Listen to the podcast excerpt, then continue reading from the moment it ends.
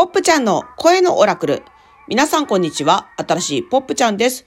本日も暦や宇宙の天気予報、そして日々のちょっとしたヒントをお届けする声のオラクルお送りしてまいります。よろしくお願いします。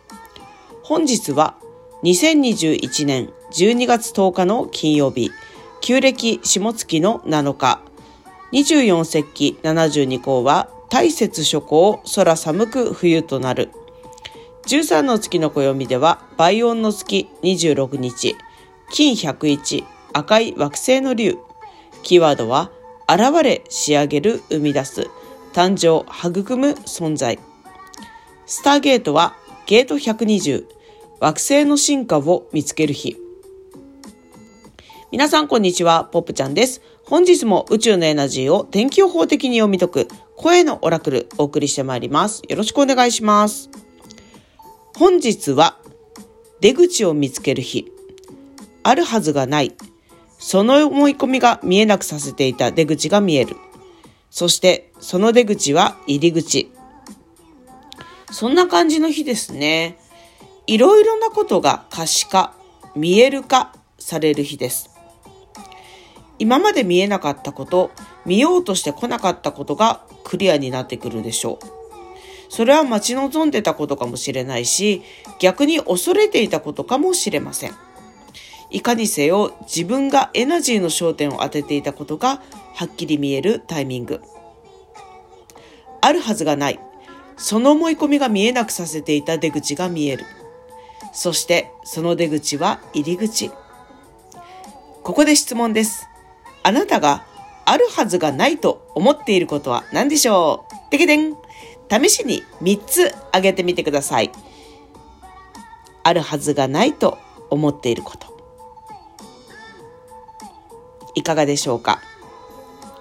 今言葉にできたことは、実はね、あなたがエナジーを感じて息吹を乗せられること、気づいてることなんです。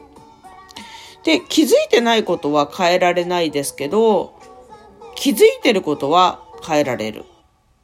気づいてないことは、そもそもそれを変えようとか思わないんです。気づいてないから。楽しめないし、喜びも悲しみもない。気づいてることは変えられるし、あらゆる体験の可能性があります。気づいた上で楽しんだり、喜んだり、悲しんだり、いろんなね、豊かな感情さんと共にある。そしてそれを体験として受け入れていく。そこに人間の醍醐味があるのかな？失礼しました。あるはずがないっていうのをあり得るよね？って言葉で言い換える。さっきの質問、あるはずがないって思ってることをちょっと声に出してもう一回言ってみてください。あなたがあるはずがないと思ってることは何ですか？はい、ありがとうございます。これをあり得るよね？に言い換えてみてください。〇〇があるはずがないではなく、〇〇ってあり得るよねって感じ。これだけで、あなたを閉ざしていた世界からの出口がパッカーンと開くとしたらどうでしょうこれは誰にでも使える魔法です。今日は出口が開いてるって感じのエナジーですね。まあいろんな言い方ができるんですけど、はっきり見えてくるって言い方もできるし、出口が開いてるって言い方もできるし、入り口に入るって言い方もできるんですね。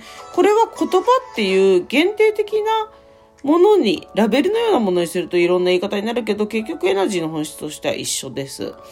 出口が開いてたりいろんなことが見えたり入り口だったりします。で、そこでどうするかっていうのは自分のオリジナルエナジーによる選択ですよね。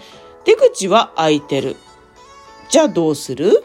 出口が開いてるからといって必ずしも出ていかなくたっていいし、あるいは出ていきたいとしたらせっかく開いてるから出てった方がいい。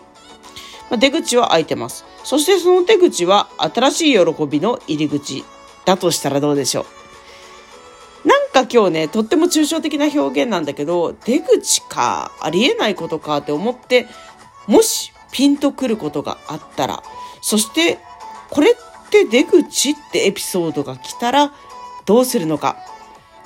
今、朝のうちに問いかけてみたらいいかもしれないですね。さて、そんな今日のエナジーを天然石に例えるとズバリサチャロカクォーツですね。サチャロカ、まあ、サチャロカクォーツってめっちゃ透明でめっちゃ素敵な水晶なんですよね。まあ、全ての石は基本的に素敵なんですが、サチャロカクォーツの素敵さをポップ的に言うとすると、透明度がね、すごい、なんだろう、いろんな、もうどっちしろ水晶透明なんだけど、サチャロカクォーツの独特の透明度いいですよね。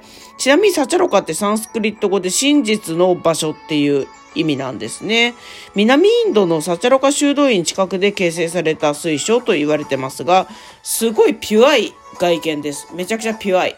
で、純粋さや愛の気づきをサポートする石ちゃんって言われてますね。冷静を磨く石なんていう風にも言われていますが、すごくピュアい部分のアンテナで出口を見つけるっていうヒントかもしれないですよね。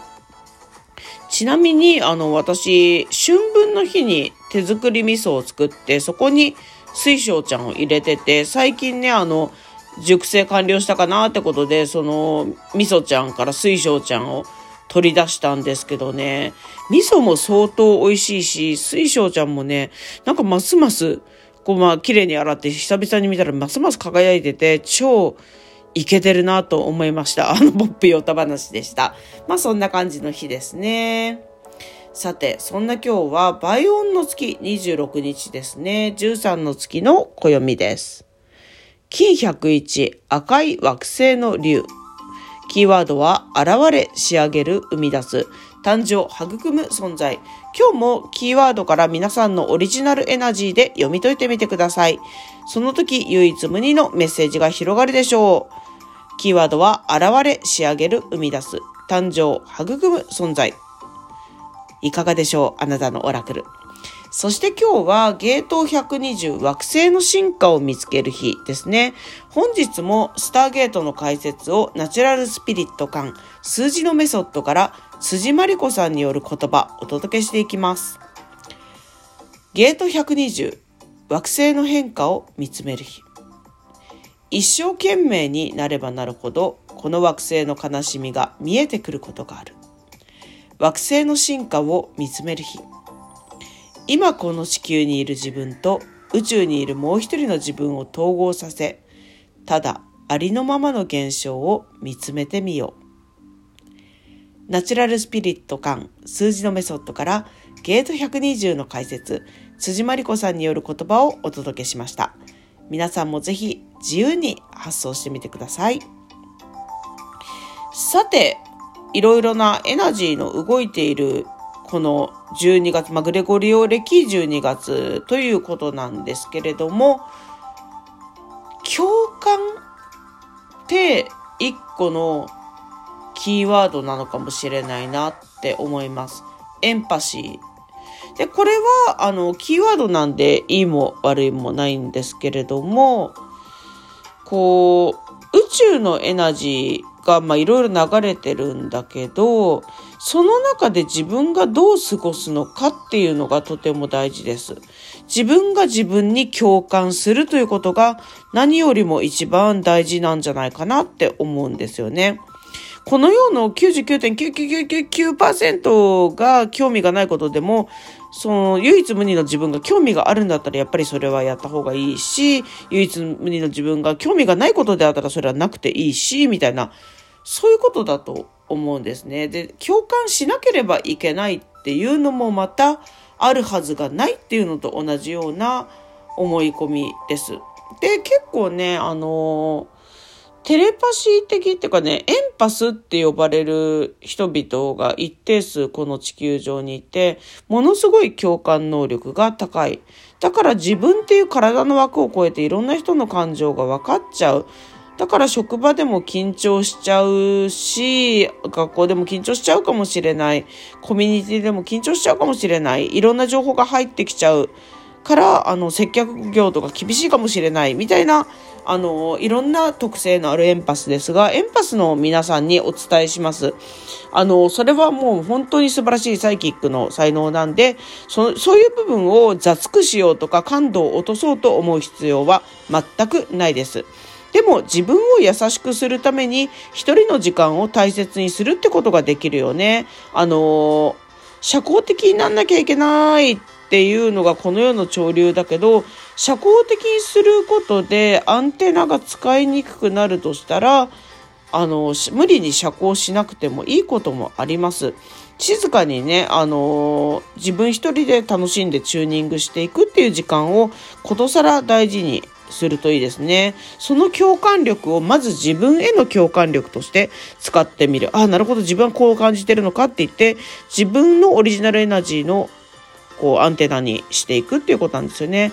多分ね、あのー、このラジオを聴いてる方、エンパスの方多いような気がするんで、まあちょっとなんかヒントになるといいかなと思います。あとブログにもポップ、あの、ブログがあるんですけど、ポップちゃんって言って入れると多分出てくるんだけど、そこで検索みたいなバーがあって、そこにエンパスって入れるとエンパスの記事出てきますんで、興味ある人いたら聞いてみてくれると嬉しいです。で、まあ共感なんだけどね、共感呪術っていう言葉が、あの、呪術用語としてはあるんですけれどね、あの繰り返す物語ってことなんです。繰り返す物語、繰り返すエナジーっていうものに対してどう対処していくかっていうことなんですよね。それをなんか、宿命だから仕方ないっていうと、ちょっと他人事みたいな感じになっちゃうんだけど、自分個人がどう動くかっていうのを軸を決めた時に、共感呪術は反転して、自分が自分に共感して可能性を広げていくっていう感じになると思います。私は個人的にそう信じています。もし今日が共感呪術が反転するポイントだったとしたらどうでしょう？いきなり朝っぱらからシャーマニックなトピック失礼いたしました。それでは本日も新しいポップちゃんがお届けしました。また